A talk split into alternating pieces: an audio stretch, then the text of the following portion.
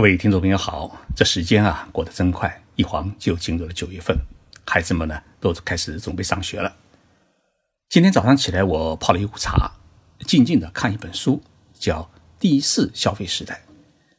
这本书呢是日本的社会学家三浦展先生写的，他早年呢写过一本书叫《下流社会》，说日本经过泡沫经济崩溃的打击，日本的中流阶层呢已经崩溃，开始进入。下流社会，山姆先生认为啊，从一九一二年起，社会的消费呢分成是四个阶段。第一消费时代呢是少数的中产阶级享受的消费，那么第二个消费时代呢是趁着经济高速发展的春风，以家庭为主体的一种消费。那么第三消费时代是个人化的消费时代，而如今呢，日本已经进入第四消费时代。就是一个简约共享的时代。今天的节目，我就跟大家来聊一聊日本的这第四个消费时代。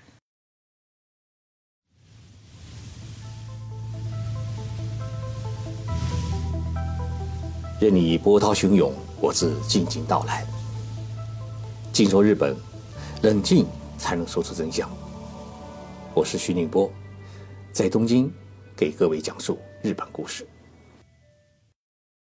三浦先生出生于一九五八年，今年是刚好六十岁。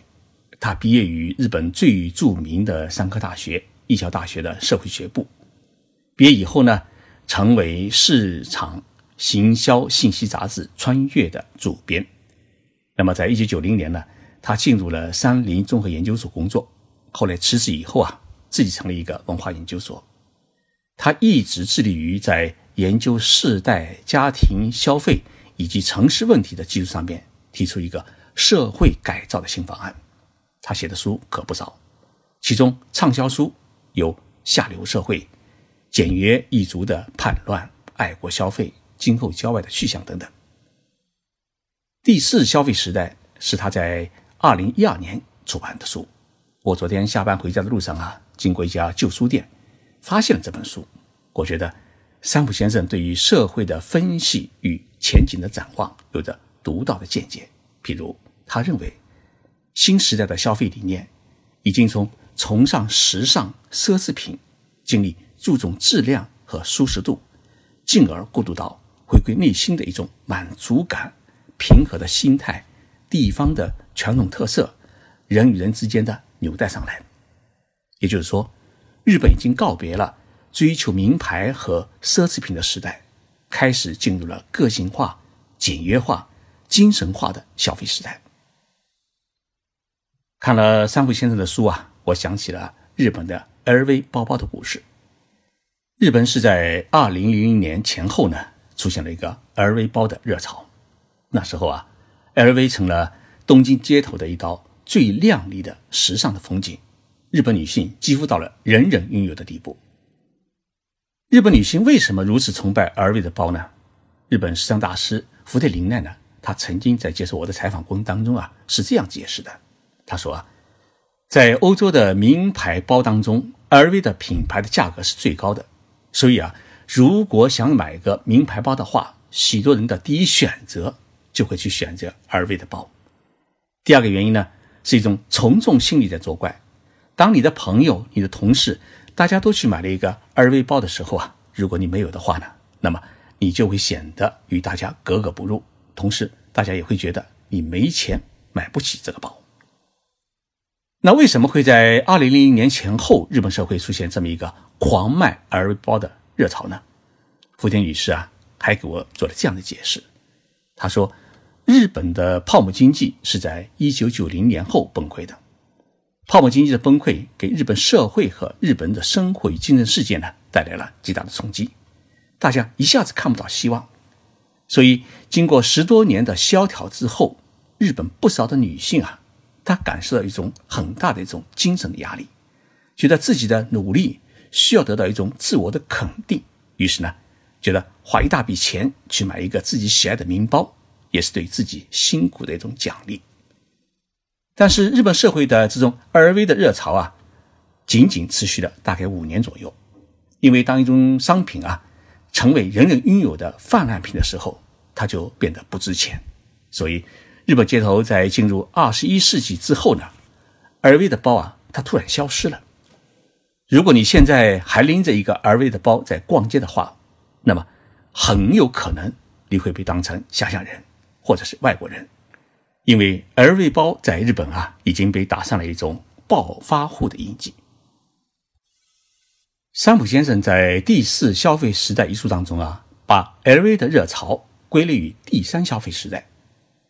山姆先生认为啊，第一消费时代是从大正时代起到二战结束之前，也就是说，一九一二年到一九四一年期间，当时日本的西方化的商业社会是逐步形成，人口呢向大城市流动，都市化建设是日新月异。日本开始有了电灯、百货公司、剧院、写字楼、公寓，那么街上也经常可以看到打扮的时尚的摩登女郎。因为西式的生活方式一直被日本人认为是一个时代进步的象征。那么从战后到一九七四年的中东石油危机发生，这三十年的时间是日本的第二消费时代。那么这个时代有什么特征呢？首先是城市化进程。在全国普遍推进，日本进入了一个经济高速发展期。电冰箱、洗衣机、电视机等家用电器呢，开始进入了普通的百姓家庭。由于经历着从无到有的转变，这一时代的消费者的一个最大的需求是大众化、标准化。厂家只要生产大量的产品，它不需要太多的营销手段就能够顺利的卖掉。而大家对于好东西的认识还处于一个大就是好的阶段，要买更大的彩电、更大的汽车，拥有比别人更大的商品就是幸福。那么这个时代，消费被认为是有钱的象征，跟我们中国十年前的状况是有许多的相近。那么这种大众消费啊，促使日本经济啊连续十八年它的 GDP 的增长率始终保持在百分之九以上。第三消费时代呢，是一个追求个性的时代，人们对标准化的重量不重质的消费观念呢开始反感，希望通过购买特色商品来体现与众不同的自我。那么这个时期是从一九七五年到二零零四年的三十年当中，第三消费时代有一个很明显的特征，本来在第二消费时代呢，电视机这种家电呢已经实现了一家一台。市场呢已经趋于饱和，那怎么办呢？生产厂家于是就开始推行一人一台、一屋一台的战略，也就是说，每个人啊都需要有自己的电视机，看自己喜欢的节目。另外呢，爸爸打高尔夫开的汽车和妈妈去超市购物开的汽车啊，肯定是两种不同的风格。至于手表呢，不同场合穿不同的衣服要配不同的手表，变成了一个常识。也就是说，你至少。要有三块手表。通过这种方式，人们的消费欲望呢被成功的激发了起来。日本有一块著名的手表叫精工手表，精工手表呢有一句很诱人的广告语，他说啊，既然每天都要换衣服，难道手表就不用换了戴吗？小字部分呢，则是今天是戴金色还是戴银色呢？它提示消费者要拥有不同款式的手表。那么。这支广告在一九七九年面世以后啊，就风靡了日本。